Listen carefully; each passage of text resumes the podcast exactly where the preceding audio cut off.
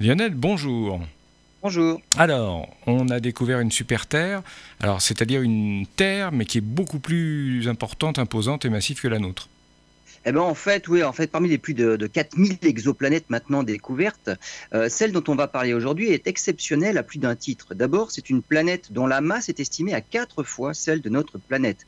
C'est donc une planète qui se situerait entre la Terre et Neptune, si on la comparait aux planètes de notre propre système solaire. Ensuite, sa distance à son étoile est comprise entre 63 et 72% de l'orbite de la Terre.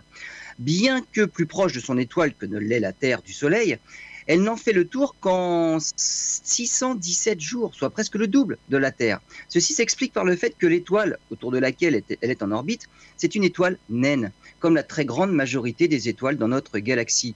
Une étoile dont la masse est estimée à seulement 10% de celle du Soleil. La gravité est donc moins forte et la planète, même plus proche que la Terre, doit faire son orbite beaucoup plus lentement. La dernière particularité de cette exoplanète, c'est sa distance. L'étoile autour de laquelle elle est en orbite se trouve à 25 000 années-lumière de la Terre, ce qui en fait l'exoplanète la plus lointaine jamais découverte à ce jour. En fait, c'est la méthode de détection qui lui vaut ce titre, car elle a été découverte par un effet bien particulier, c'est l'effet de lentille gravitationnelle. En passant devant une étoile d'arrière-plan, l'étoile puis sa planète, en déviant les rayons lumineux de l'étoile de l'arrière-plan, la rendent un instant plus brillante, comme le ferait une lentille d'une loupe. Cet effet de lentille gravitationnelle est rare, mais permet de détecter des événements qui se déroulent à des distances particulièrement grandes, même dans notre propre galaxie.